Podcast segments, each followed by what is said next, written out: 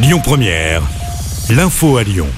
Bonsoir à tous. À la une de l'actu, cette neuvième grande journée d'action nationale contre la réforme des retraites, la première depuis l'adoption du projet de loi via le 49.3. Chez nous à Lyon, les manifestants sont partis aux alentours de 11 heures de la manufacture des tabacs, direction la place Bellecour. Le cortège encore rassemblé du monde, 55 000 personnes d'après les syndicats. Les quais du Rhône ont notamment été bloqués, de nombreuses heures avec la police ont éclaté. Cette nouvelle journée d'action entraîne évidemment plusieurs perturbations. Dans l'éducation nationale, près de la moitié des instituteurs étaient en grève dans le premier degré d'après les syndicats. Seulement 20% selon le ministère de l'Éducation nationale. Les cantines et les crèches ont été impactées. Galère aussi dans les transports. Côté rail, compté un TGV sur 2 et un TER sur 3.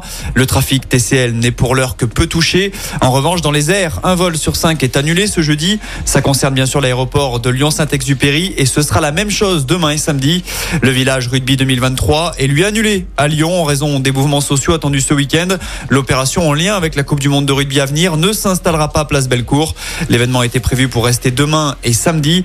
Les animations sont donc annulées. L'opération sera reprogrammée à une date qui reste encore à déterminer. Annonce faite par la métropole de Lyon.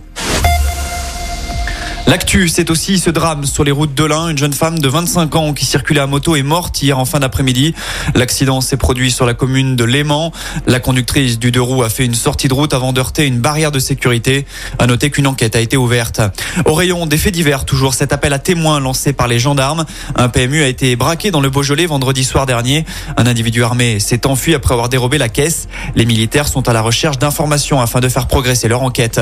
Et puis un homme interpellé pour voyeurisme à la piscine de la police a dû intervenir hier soir dans le 9e arrondissement de Lyon. Un individu âgé d'une soixantaine d'années regardait par-dessous les cabines individuelles dans lesquelles les nageurs se changent avant d'aller à l'eau. Le sexagénaire a été placé en garde à vue. Allez, on passe au sport en basket. L'Asvel joue ce soir en Euroleague. Réception des Israéliens du Maccabi Tel Aviv. Le coup d'envoi sera donné à 20h à l'Astrobal. En foot, c'est mal parti pour les filles de l'OL en Ligue des Champions. Elles ont été battues hier soir par Chelsea à domicile. Défaite 1-0. Les Lyonnaises devront renverser la vapeur la semaine prochaine à Londres. À noter le revers des Parisiennes dans cette même compétition. 1-0 aussi, à domicile également. Mais c'était face aux Allemands de Wolfsburg. Écoutez votre radio Lyon Première en direct sur l'application Lyon Première, lyonpremière.fr et bien sûr à Lyon sur 90.2 FM et en DAB+. Lyon Première